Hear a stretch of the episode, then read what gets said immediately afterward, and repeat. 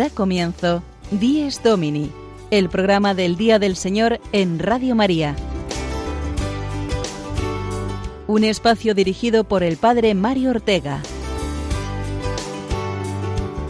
Un tiempo para compartir la alegría del discípulo de Cristo que celebra la resurrección de su Señor.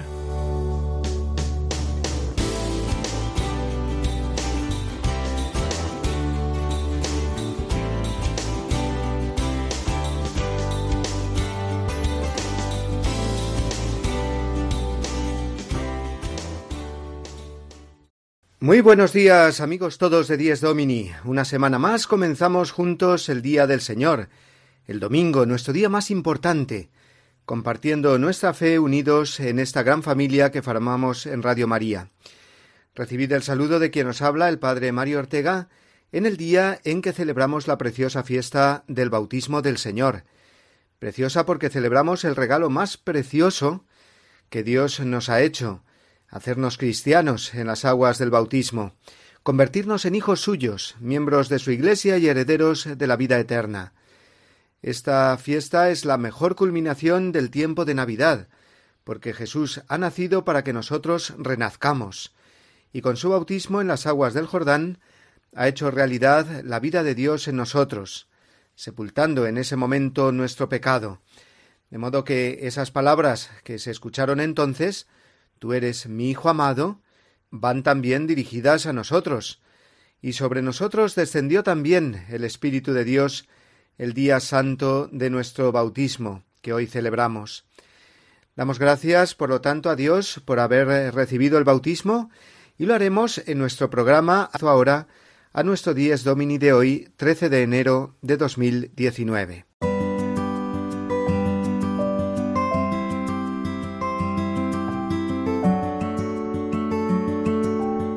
Desde Roma escucharemos la voz del Papa Francisco exhortándonos a todos a rezar por los jóvenes que participarán en la ya muy cercana Jornada Mundial de la Juventud en Panamá este mes de enero. Después escucharemos a nuestra biblista Sonia Ortega que nos acercará a los relatos evangélicos sobre el bautismo del Señor. También daremos algunas ideas para vivir más intensamente este día, celebración de nuestro propio bautismo, y contaremos igualmente con la presencia de una joven misionera española en Corea, que nos recordará que nuestra misión como bautizados es sobre todo la de anunciar a Jesucristo en el mundo. Tendremos también una semana más al Padre Julio Rodrigo desde su parroquia de Boadilla del Monte en Madrid.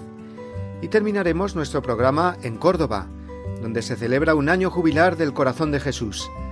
De ello nos hablará el padre Carlos Gallardo en la entrevista semanal de nuestra sección Firmes en la Fe.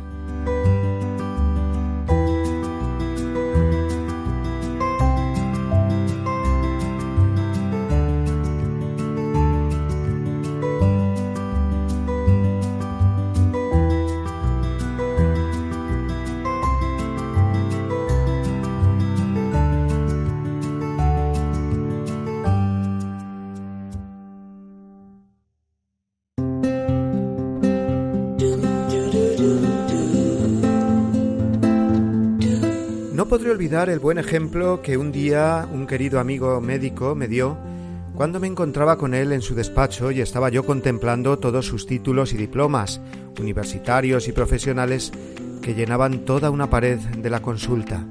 Cuadros grandes, preciosamente enmarcados y radiantes. Entre estos títulos y reconocimientos había un cuadro mucho más sencillo y pequeño. Estaba en el lugar más céntrico de la pared, y naturalmente me acerqué a mirar qué era. Con gran sorpresa descubrí que este sencillo cuadro era ni más ni menos que su certificado de bautismo. Allí estaba, entre todos los demás títulos, y le di la enhorabuena por la forma tan sencilla y original de mostrarse orgulloso de su fe. Y recuerdo que él me dijo, este es el título más importante, los demás se van a quedar aquí colgados, mientras que este lo llevaré conmigo cuando muera, de modo que cuando me presente ante Dios podré decirle, mira, llega ante ti un hijo tuyo que viene a casa. Celebramos hoy el bautismo del Señor y es una ocasión propicia para recordar nuestro propio bautismo y lo que ello significa, que soy hijo de Dios, que por tanto Dios no es para mí un ser desconocido, sino un Padre todopoderoso e infinitamente bueno. y esto cambia todo el sentido de mi vida.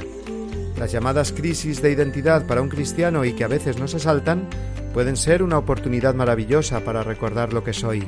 Soy hijo de Dios por el bautismo. Tengo una dignidad que nada ni nadie me puede quitar. Y esta vida no es otra cosa que un regalo del Padre a la espera del regalo definitivo que es la vida eterna, entrar en la casa de Dios, porque soy hijo y me pertenece. Qué perspectiva tan maravillosa y esperanzadora nos da recordar nuestro bautismo.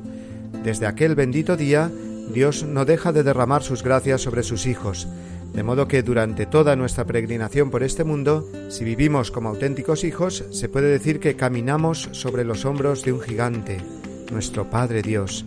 Podemos estar seguros ante las dificultades porque su providencia nos acompaña y su misericordia nos levanta si tropezamos y caemos. Y no solo esto, el bautismo también nos inserta en una gran familia que es la Iglesia. Tenemos un Padre y tenemos unos hermanos. Tenemos una madre que es la Iglesia, madre y maestra, no solamente una mera institución. Una familia formamos todos los bautizados, y más que una familia, un solo cuerpo, el cuerpo místico de Cristo, el pueblo de Dios que peregrina unido hacia una misma meta. Un cristiano no se ha de sentir nunca solo o abandonado, es miembro de un solo cuerpo y por tanto tiene su misión fundamental para el bien de todos. Más allá de la vocación específica que a cada uno Dios le dé, todos en la Iglesia tenemos una misma dignidad que nos viene justamente del bautismo. A la puerta del cielo, por lo tanto, solo se nos pedirá una cosa, haber sido hijos fieles del buen Padre Dios. En este mundo a veces prevalecen las diversas dignidades, muchas veces de modo injusto o arbitrario. Para entrar en el paraíso, sin embargo, solo habrá una fila, y allí estaremos juntos laicos, sacerdotes, obispos, consagrados, niños, jóvenes, adultos y ancianos. Gocémonos pues hoy de esta nuestra común dignidad bautismal y pidamos a Dios nunca olvidarla, porque nos hará más hijos suyos y más sencillos y humildes hermanos entre nosotros.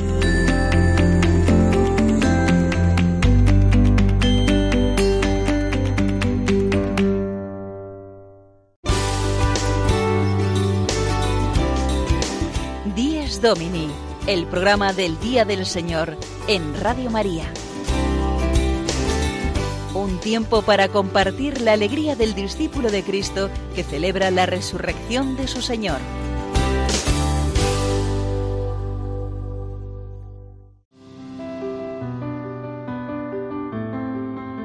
Mas ¿por qué se ha de lavar el autor de la limpieza? Porque el bautismo hoy empieza y él lo quiere inaugurar. Juan es gracia y tiene tantas que confiesa el mundo de él que hombre no nació mayor, ni delante ni después. Y para que hubiera alguno mayor que él, fue menester que viniera a hacerse hombre la palabra que Dios es. Esta palabra hecha carne, que ahora Juan tiene a sus pies, esperando que la lave sin haber hecho por qué. Y se rompe todo el cielo, y entre las nubes se ve una paloma que viene a posarse sobre él. Y se oye la voz del Padre que grita, Tratadlo bien, mi Hijo querido es. Y así Juan, al mismo tiempo, vio a Dios en personas tres, voz y paloma en los cielos, y al Verbo eterno a sus pies. Amén.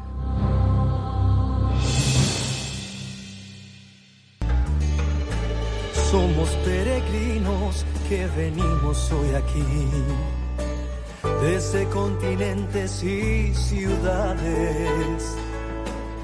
Queremos ser misioneros del Señor, llevar su palabra y su mensaje.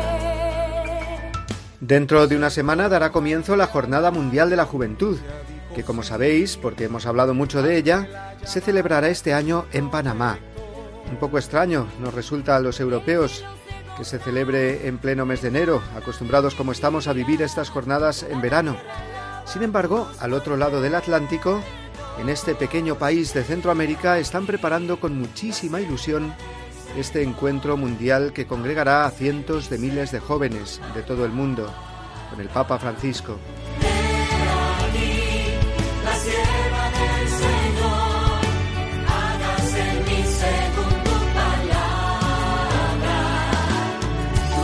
España no podrán acudir todos los que desearían, desde luego, por la distancia, el coste, las fechas eh, que son aquí de estar en plenos estudios, pero estaremos muy atentos a todo lo que se viva en Panamá en esta Jornada Mundial de la Juventud que tendrá como lema la fe de María contenida en la expresión hágase en mí según tu palabra.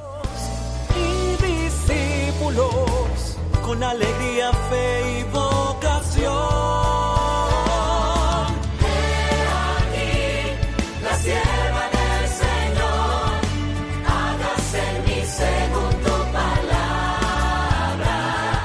Estaremos en Dies Domini el domingo que viene con una testigo de excepción que está ya en Panamá desde hace casi dos meses en la oficina de comunicación de esta Jornada Mundial de la Juventud.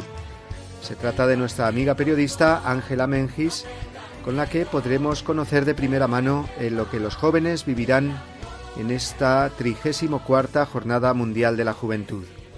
Pero por ahora vamos a escuchar la voz del mismo Papa Francisco, en su intención de oración para el mes de enero encomienda a todos los jóvenes que participan en este gran evento mundial.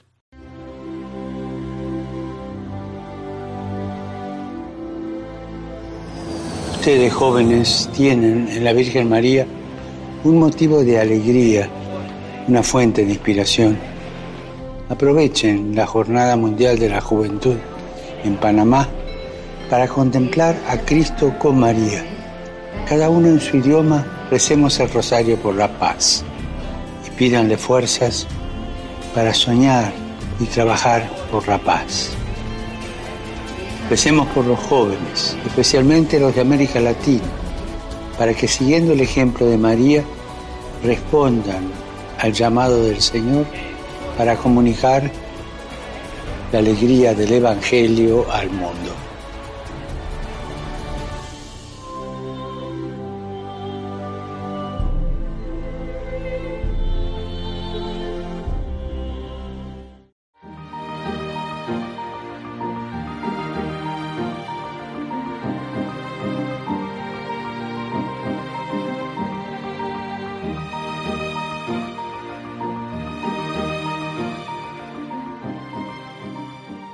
Como el pueblo hiciera conjeturas y todos se preguntaran en su interior acerca de si Juan no sería el Cristo, Juan respondió a todos y dijo, Yo os bautizo con agua, pero viene quien es más fuerte que yo, al que no soy digno de desatar las correas de sus sandalias. Él os bautizará en Espíritu Santo y en fuego.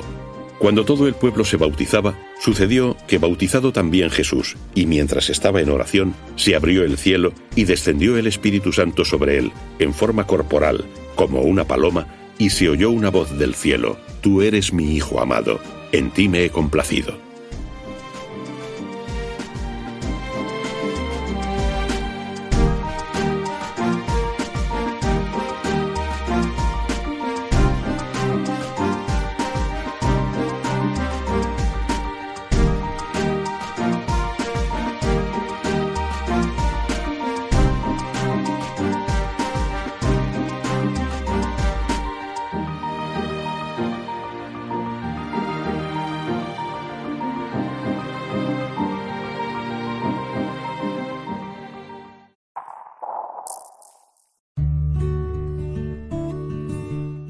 Cristianos que disponen de tiempo de descanso deben acordarse de sus hermanos que tienen las mismas necesidades y los mismos derechos y no pueden descansar a causa de la pobreza y la miseria.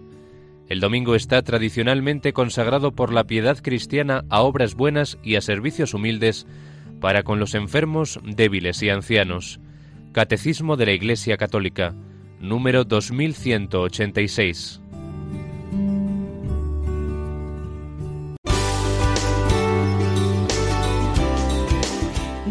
Domini, el programa del Día del Señor en Radio María. Un tiempo para compartir la alegría del discípulo de Cristo que celebra la resurrección de su Señor.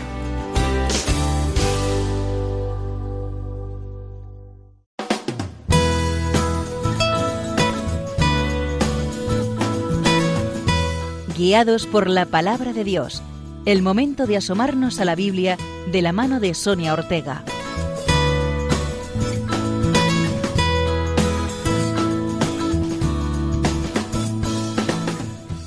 Buenos días, queridos oyentes de Radio María. Hoy, como no podía ser de otro modo, vamos a finalizar el tiempo litúrgico de Navidad hablando en nuestra sección del bautismo del Señor en el Jordán. El Evangelio de hoy nos narra el bautismo del Señor según San Lucas, pero como bien sabemos, este importante acontecimiento también es recogido por todos los evangelistas. Hoy sería muy recomendable meditar en nuestra oración personal el pasaje del bautismo, fijándonos en los distintos paralelos en cada uno de los cuatro evangelios. El relato comienza con Juan el Bautista, del que Jesús dirá más adelante, En verdad os digo que no ha nacido de mujer uno más grande que Juan Bautista. Por lo tanto, un personaje fundamental en la historia de la salvación. Su descripción física, sus vestimentas y sus palabras le señalan con claridad como un profeta.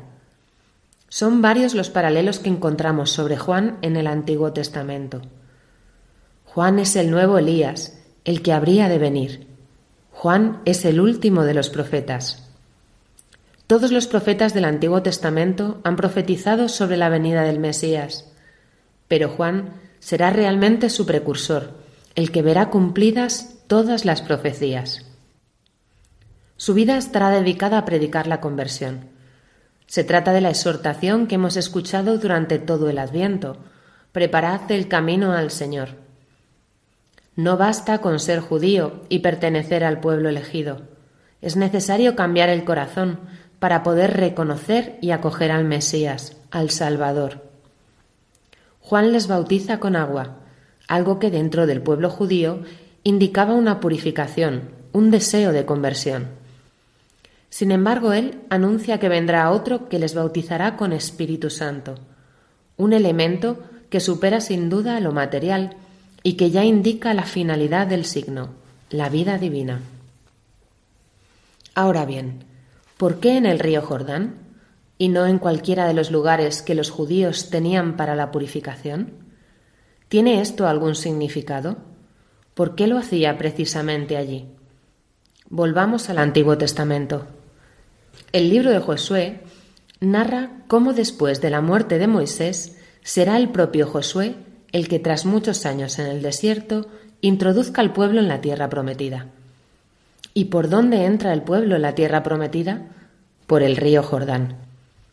Si recordamos bien el relato, cuando el pueblo atraviesa el Jordán con el arca de la alianza, las aguas, al igual que sucedió en el Mar Rojo, se detienen a su paso.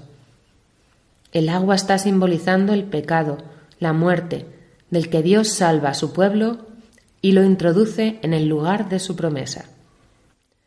Sin embargo, el bautismo de Jesús supone algo más.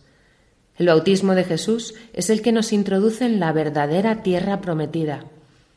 Todo lo anterior estaba prefigurando este momento. La verdadera tierra prometida no es la que Dios dio a Israel en el libro del Éxodo sino la que prometió desde toda la eternidad. El bautismo hace de nosotros una nueva criatura, nos hace de nuevo partícipes de la naturaleza divina. La vida eterna que perdimos tras el pecado de Adán y Eva se restituye en nosotros por nuestra incorporación a la muerte y resurrección de Cristo. ¿Y cómo hacemos esto? ¿Cómo nos incorporamos a la muerte y resurrección del Señor? Pues lo hacemos en el sacramento del bautismo. Fijaos la importancia que tiene el estar bautizado. El bautismo nos introduce en la verdadera tierra prometida, en la vida después de la muerte, la vida eterna. La muerte corporal ya no tendrá la última palabra. La muerte del hombre será sólo el comienzo de la vida definitiva. ¿Y por qué si Cristo, que no tenía pecado original, en este relato vemos que se bautiza? Juan claramente le dice que no es él quien tiene que bautizar, sino al revés. Sin embargo, Jesús, según el texto bíblico, le responde, para que se cumpla toda justicia, es decir, para que se cumpla en él la voluntad de Dios. Cristo en su bautismo en el Jordán se identifica con Israel. Jesús se despoja de todo, se somete a los hombres y a la voluntad de su Padre, para que el hombre pueda alcanzar de nuevo la vida eterna. El hecho de que sea bautizado en el punto geográfico más bajo de toda la tierra, que se encuentra justamente aquí, en el río Jordán, muy próximo al Mar Rojo, solo muestra con más claridad su total abajamiento. Este es mi Hijo amado en quien me complazco. Es la voz que se escucha en los cielos, la presencia de la Trinidad, Padre, Hijo y Espíritu Santo. Sin duda estamos ante un momento culmen de la historia de la salvación. Feliz domingo.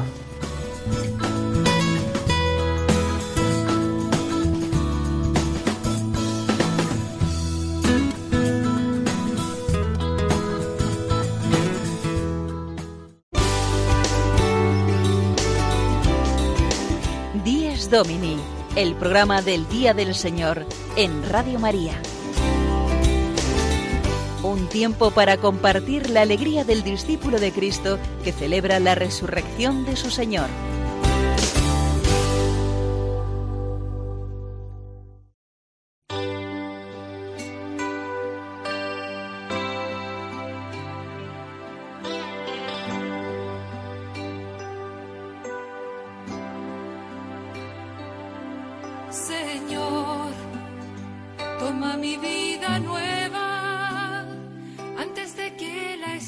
Bautismo del Señor nos recuerda también nuestra misión como hijos de Dios que somos, de anunciar el Evangelio hasta los confines de la tierra. Id y haced discípulos a todos los pueblos bautizándoles en el nombre del Padre y del Hijo y del Espíritu Santo. Bautizados y misioneros, pues, es lo que somos como hijos de Dios. Y para hacernos más cercana a la misión del cristiano, qué mejor que escuchar hoy a una misionera una joven misionera española a la que conozco desde hace mucho tiempo, ya que pertenecía al grupo de jóvenes de mi parroquia. Ahora lleva ya ocho años, un poco lejos, nada menos que en Corea, anunciando con la alegría radiante que le caracteriza el Evangelio. Se llama María Matos y la tengo aquí al lado, ya que ha venido a pasar estos días navideños con su familia en Pozuelo de Alarcón. Buenos días, María. Feliz Año Nuevo, coreana. Buenos días, Padre Mario, y también a todos ustedes. Estoy muy contenta de poder compartir este, este espacio en este Día del Señor con todos ustedes. María, eh, los tres Reyes Magos que celebrábamos la semana pasada vinieron de Oriente para adorar a Jesús. Eh, tú has hecho el camino opuesto, te has ido a Oriente, al Oriente más lejano, a anunciar este mismo Jesús, Dios hecho hombre. Cuéntanos brevemente cómo descubriste la llamada de Dios que te ha llevado hasta Corea. Uy, madre mía. Pues es una historia larga, pero así brevemente. Yo antes de ser misionera eh, estudié enfermería y trabajé como enfermera dos años. Y en ese tiempo eh, una compañera de la escuela de enfermería me invitó a hacer un retiro y en ese retiro experimenté así un poco lo que Jesús escuchó en, el, en su bautismo, ¿no? Pues tú eres mi hijo amado. Y por, para mí fue la primera vez así de sentir que mm, Jesús a mí, pues personalmente me conocía y me amaba profundamente como soy. Ya ves, pues una cosa muy, muy simple, ¿no? Pero eso me cambió la vida y me dio un sentido muy fuerte pues en mi día a día. Y poco a poco fui descubriendo así el deseo de poder comunicar esta buena noticia a pues muchas personas que seguramente por no conocer a Dios eh, pues no tenían mucho sentido, mucha fuerza pues para vivir pues su día a día y pues eso que más pues los países de Asia que son países pues muy jóvenes pero también que desconocen mucho la fe, ¿no? Y quién es Jesús. Así que, pues nada, yo sentí así el, deseo de ir para allá, por un lado, para conocer la cultura asiática, que es muy rica en tradiciones y todo, y también pues por el deseo de compartir con todos estos hermanos la, pues, la alegría que, del bautismo y de nuestra fe. Cuéntanos un poco a qué institución perteneces y, y las personas que estáis allí, las hermanas con las que compartes la fe. Pues pertenezco a una comunidad misionera que se llama Servidores del Evangelio de la Misericordia de Dios y es una comunidad joven. En Corea llevamos 12 años, vamos a hacer 13 y estamos cinco misioneras. Eh, Mónica, que es de Polonia, eh, Esther, de España, Logans, de Bélgica y Cristina, de Corea. Qué bien, así que una comunidad internacional. Pero fíjate, nos imaginamos las misiones, eh, seguro que vosotros, amigos oyentes, igual, normalmente como lugares de mucha pobreza material, de enfermedades, de mil penurias que tienen que pasar los misioneros en tantos países del tercer mundo. Tú, en cambio, estás en un país del primer mundo, mm. en Corea del Sur, y eres misionera lo cual nos indica lo esencial de la misión del cristiano, que es anunciar a Jesucristo, ¿verdad? Pues sí, sí, sí. De hecho, una de las preguntas así que más nos hacen allí en Corea, porque claro, no sé si saben, pero Corea es de un, la Iglesia Católica en Corea es muy joven, con mucha fuerza, con muchos bautismos. Bueno, es increíble, ¿no? Entonces, claro, una pregunta que nos hacen mucho es ¿por qué hemos venido como misioneros a Corea? si no es más necesario en África o en otros países más pobres de Asia. Y claro, eh, nuestra comunidad se dedica a la evangelización directa. No ayudamos así eh, materialmente con, pues en colegios o a través de Cáritas. Nos dedicamos a transmitir la experiencia de fe y a ayudar a las personas a vivir su propia misión pues la misión que nos regala el bautismo a todos nosotros en medio de su vida cotidiana. Entonces, a mí lo que me motivó, ¿no? me motiva cada día a estar allí en Corea de misión es que siendo Corea un país del primer mundo, eh, muy desarrollado, muy avanzado tecnológicamente, económicamente bien, pues es uno de los países ahora mismo que tiene la tasa de suicidios más alta del mundo. Entonces a mí eso me interpeló mucho y me, y me hizo pues sentir el deseo de poder ir a esta tierra y también, sobre todo con los jóvenes, y poderles pues transmitir pues esta alegría de que Dios nos ama y que Dios nos quiere como somos y que Dios no nos pide más de lo que de lo que podemos ni de lo que somos y el deseo también de que descubran el don tan grande que es la vida de cada uno de ellos, pues para poderlo compartir con otros, ¿no?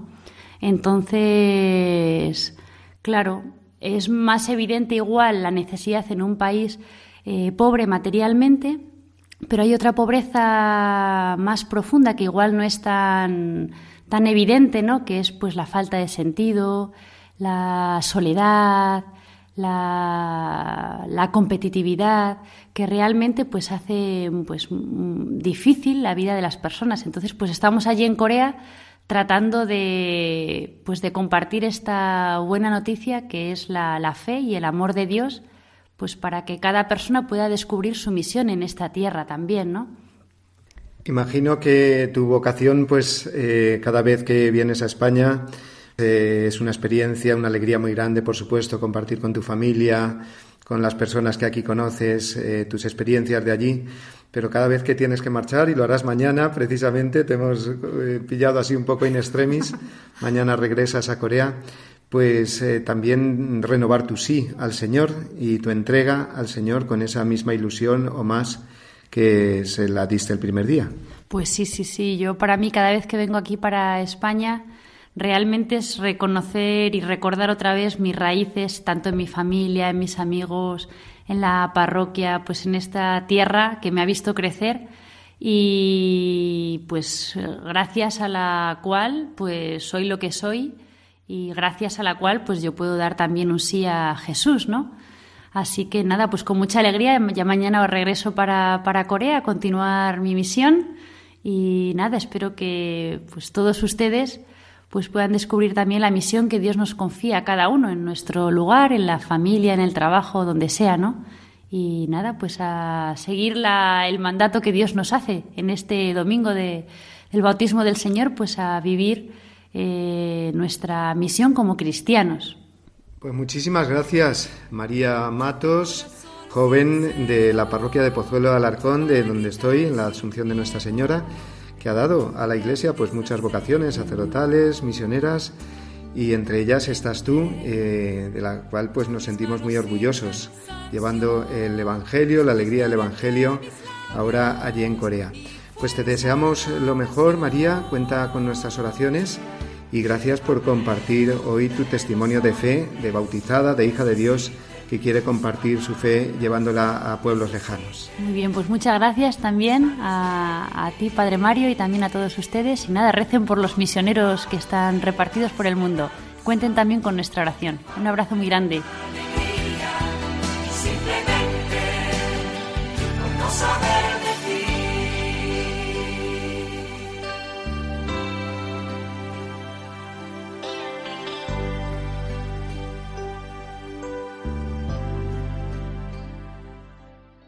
Día del bautismo del Señor, que celebramos en esta gran fiesta litúrgica que culmina el tiempo de la Navidad, y día también para dar gracias a Dios por nuestro bautismo. Si nos estamos levantando en estos momentos, eh, yo os propongo vivir este día como si fuera nuestro cumpleaños, más aún, porque cuando uno cumple años, pues los cumple para esta vida. Sin embargo, cuando celebra el bautismo, eh, cada año, celebra su nacimiento a la vida eterna. Es cada año, por decirlo así, más joven.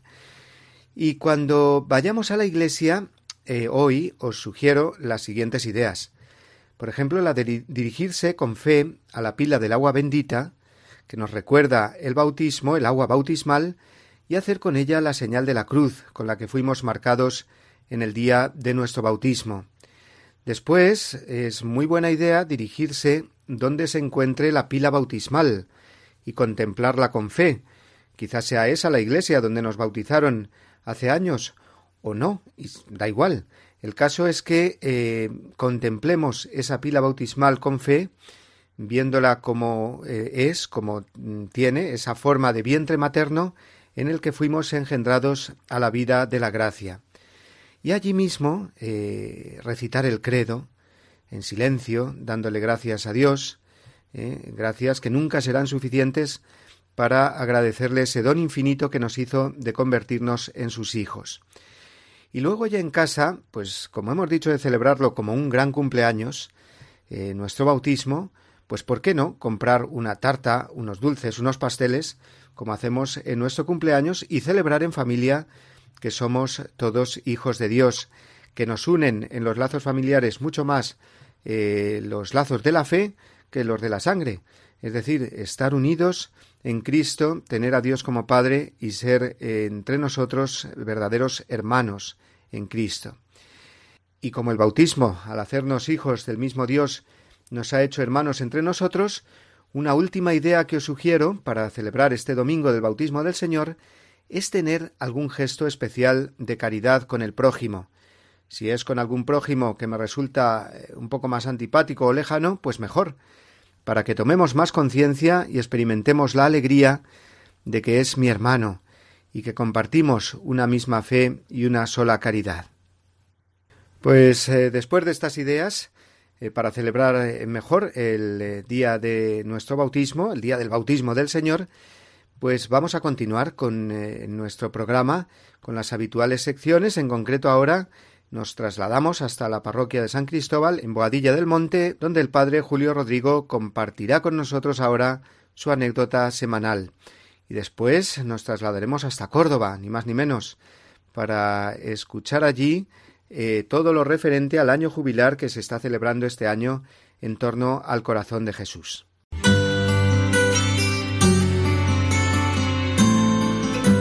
El domingo desde mi parroquia una reflexión a cargo del Padre Julio Rodrigo.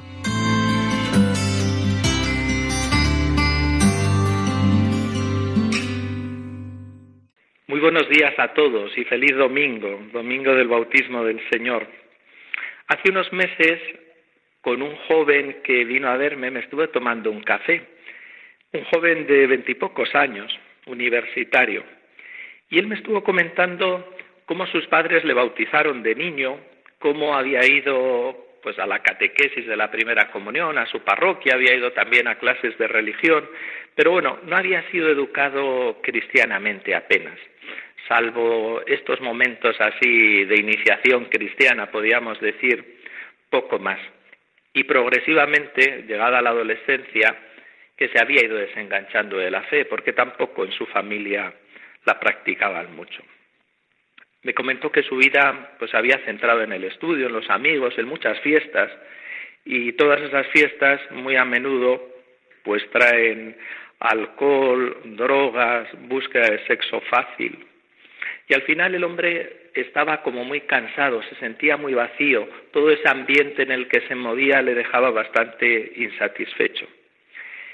Y él me dijo que un día entró en una iglesia, en un momento de estos así de bajón, de sentirse tan vacío, entró en la iglesia. Miraba al sagrario y me decía que no sabía ni qué decir, que ya no recordaba casi las oraciones, pero que le decía al Señor, oye, ayúdame, sácame de este vacío, haz algo conmigo, y que se lo pedía insistentemente, aunque con una fe muy débil que no sabía muy bien, como él me comentaba, qué es lo que, qué es lo que estaba haciendo. El caso es que transcurrió un tiempo y había olvidado ese momento en el que entró en la iglesia, pero una chica se cruzó en su vida, se enamoraron, son novios y esa chica es una buena católica.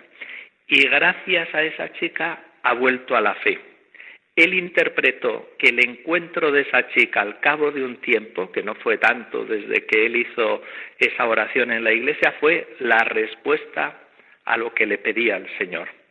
Con esa chica ha hecho un camino de fe muy bonito, ha vuelto a vivirla, ha vuelto a practicarla y además con una fuerza e ilusión que contagian. Cuando hablas con él, me encanta ver esos ojos tan luminosos del que lleva algo dentro tan valioso como es la fe en Cristo y vamos, se ve por todo por todos los poros de su cuerpo. ¿Por qué les cuento esto en la fiesta del bautismo del Señor?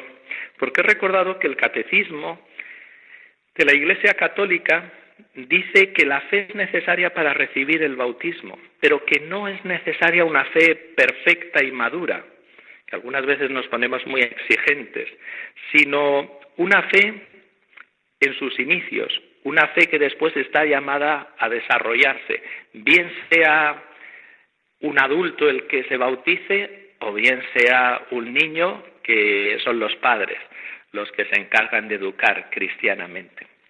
Y esto sucedió en este muchacho, que era una fe incipiente, la de sus padres, no muy viva, pero que después estaba llamada a desarrollarse.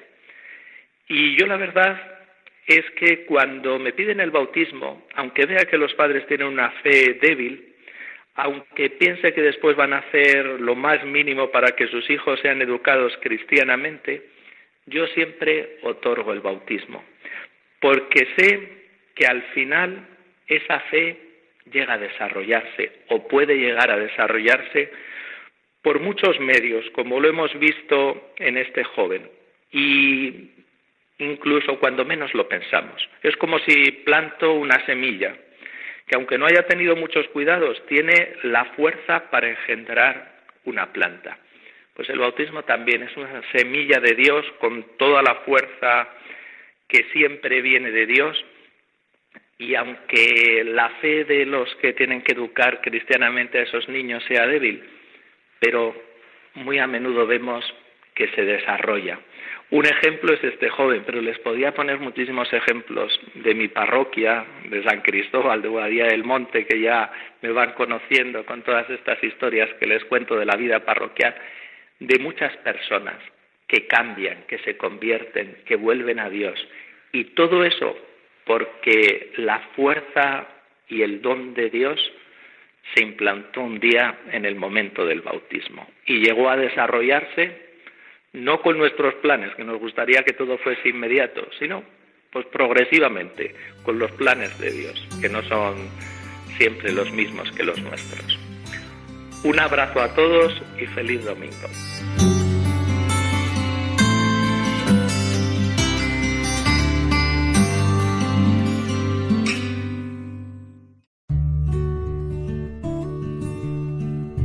Los cristianos deben santificar el domingo dedicando a su familia el tiempo y los cuidados difíciles de prestar los otros días de la semana.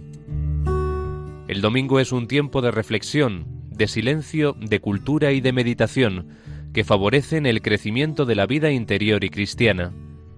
Catecismo de la Iglesia Católica, número 2186.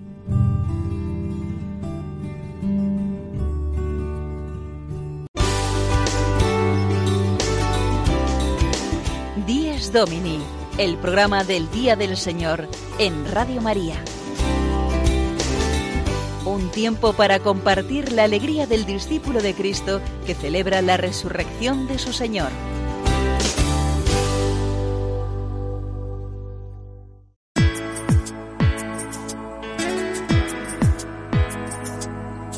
Firmes en la fe.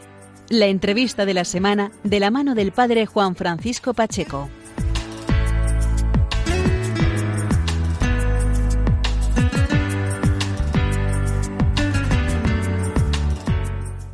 Buenos días amigos de Radio María, bienvenidos un domingo más a la entrevista de la semana. Eh, durante el penúltimo programa pudimos hablarles del jubileo del Sagrado Corazón de Jesús en la diócesis de Getafe con motivo del centenario de la consagración de España al Sagrado Corazón de Jesús. Y en este, en este domingo queremos centrarnos en un año jubilar similar, porque es el año jubilar del Sagrado Corazón de Jesús, pero en la diócesis de Córdoba. Nos trasladamos a través del hilo telefónico hasta la ciudad de Córdoba, porque allí se encuentra el sacerdote don Carlos Gallardo, Carlos Gallardo, que es el director del apostolado de la oración en la diócesis andaluza y además es formador en el Seminario Diocesano de Córdoba. Carlos, buenos días. Hola, buenos días. Feliz Día del Señor. Igualmente, feliz Día del Señor. Quisiera, Carlos, que nos resumieras, por favor, a qué se debe el año jubilar en la diócesis de Córdoba y este año jubilar vinculado al Sagrado Corazón de Jesús. Por favor. Sí, este año, el 2019, ¿no? celebramos el 90 aniversario de la consagración de la ciudad de Córdoba al Corazón de Jesús coincide casi prácticamente casi con el centenario en España, ¿no? Y diez años después, justo de que se consagró la nación, la diócesis de Córdoba se consagró a, la ciudad de Córdoba, se consagró al corazón de Jesús. Y en ese momento, en esa consagración, se erigió un monumento, una imagen que está en la Sierra de Córdoba, la capital, las ermitas, en un conjunto espiritual, porque hay, hay ermitas, ¿no? donde estuvieron muchísimos ermitaños durante siglos, y allí pues se erigió un monumento en 1929. Entonces, con este efeméride del 90 aniversario, vimos conveniente del apostolado de la oración, de la Asociación Amigos de las Ermitas, de varios movimientos en torno al corazón de Jesús, promover un año jubilar para hacer poner la diócesis en estado de misión, ¿no? para intentar crecer juntos en la intimidad con Cristo, conocer su corazón, penetrar en la intimidad con Él. Entonces, en este año se han programado, en el año jubilar, diversas actividades, eh, tanto culturales como culturales, sobre todo, para fomentar y favorecer el conocimiento de Jesucristo y su amor. Carlos, mm, ¿cuándo comenzaba el año jubilar?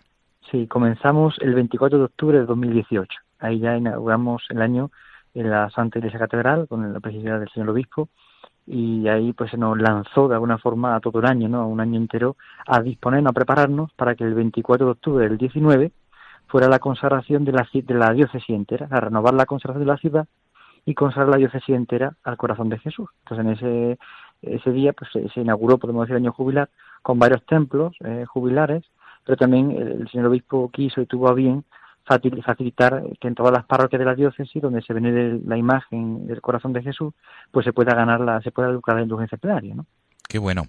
Por tanto, en el mes de octubre próximo, la diócesis de Córdoba, con, con, su pastor diocesano a la cabeza, se consagrará al Sagrado Corazón de Jesús.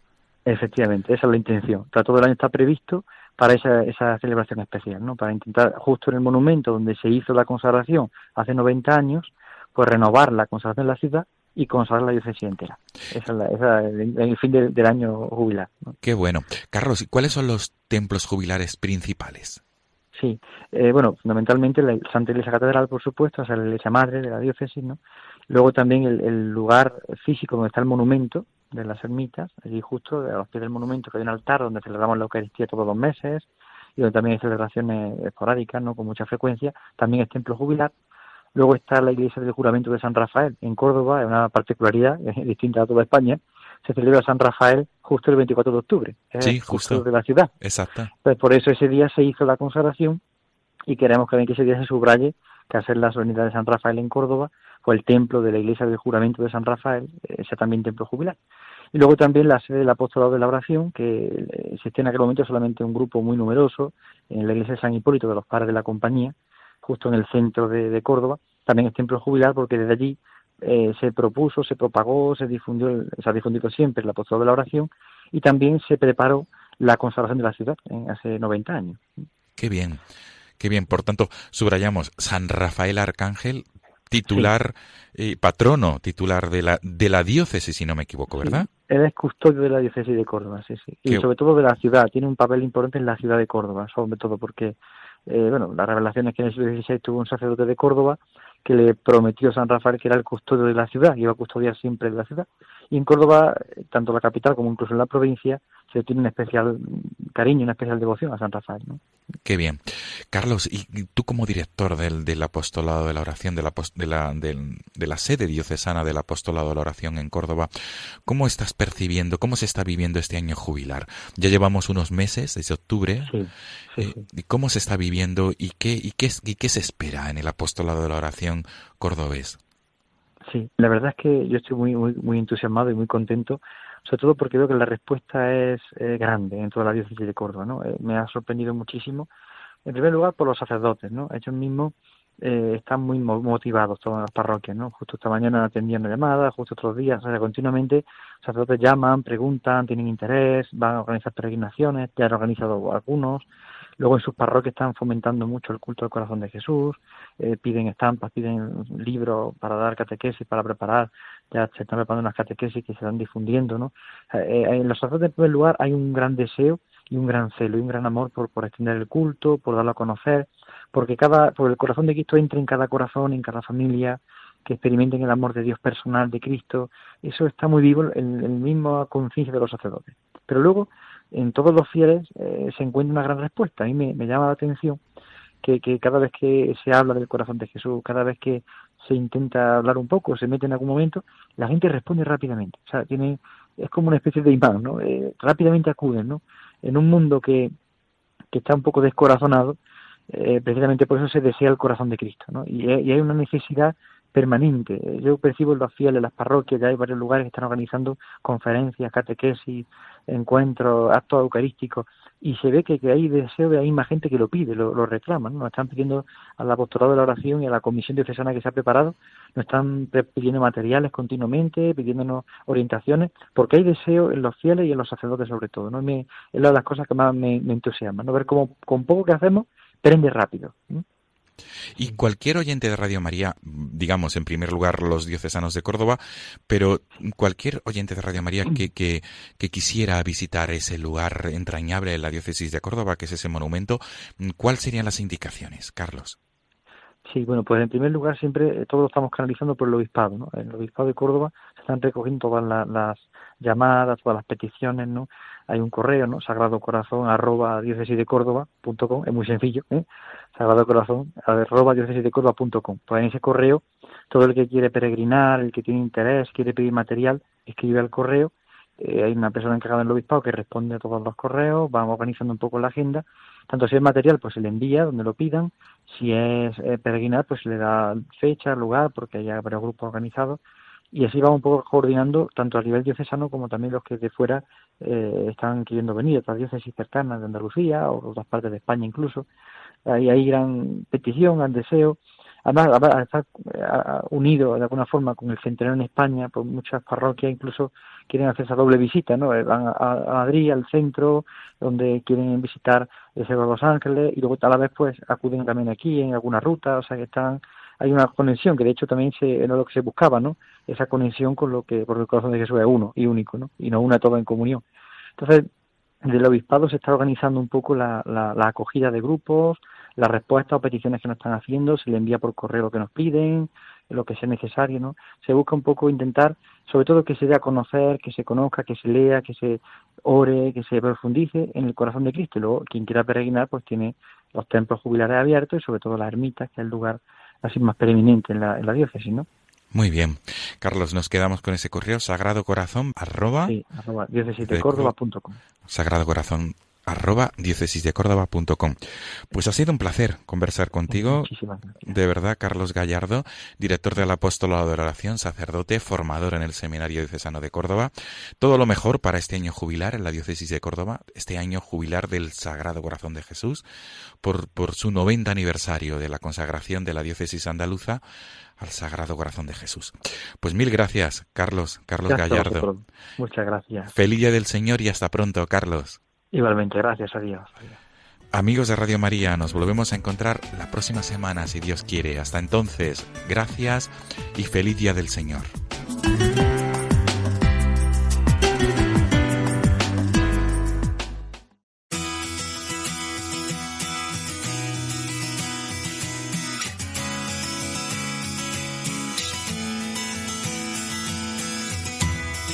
Con esta entrevista de hoy sobre el año jubilar del corazón de Jesús en la diócesis de Córdoba, llegamos al final de nuestro tiempo, amigos. En este programa centrado en la fiesta del bautismo del Señor, recordando y agradeciendo nuestro propio bautismo, hemos contado con el comentario bíblico de Sonia Ortega, la anécdota semanal del padre Julio Rodrigo y el testimonio de María Matos, la misionera española en Corea, con la que hemos recordado que como bautizados todos tenemos la misión de anunciar a Cristo con alegría y generosidad. Recordemos hoy especialmente a los niños y a los adultos que recibirán el bautismo durante este año. Concretamente esta mañana, como es ya tradición en la capilla Sixtina en Roma, el Papa conferirá este sacramento a un nutrido grupo de niños. Y mirando ya a la semana que hoy comenzamos, recordemos también dos eventos de primer orden. De uno ya hemos hablado, la Jornada Mundial de la Juventud de Panamá, y el otro, también importantísimo, el octavario de oración por la unidad de los cristianos, que comenzará como cada año el día 18 de enero. A sendas celebraciones dedicaremos en gran parte nuestro Dies Domini del domingo próximo. Hasta entonces nos despedimos, amigos y hermanos en Cristo. Recibid una bendición enorme, que es la que Dios envía con amor de Padre a todos sus hijos, a toda su iglesia y a todos los oyentes de Radio María. Feliz semana a todos y hasta el domingo que viene, si Dios quiere.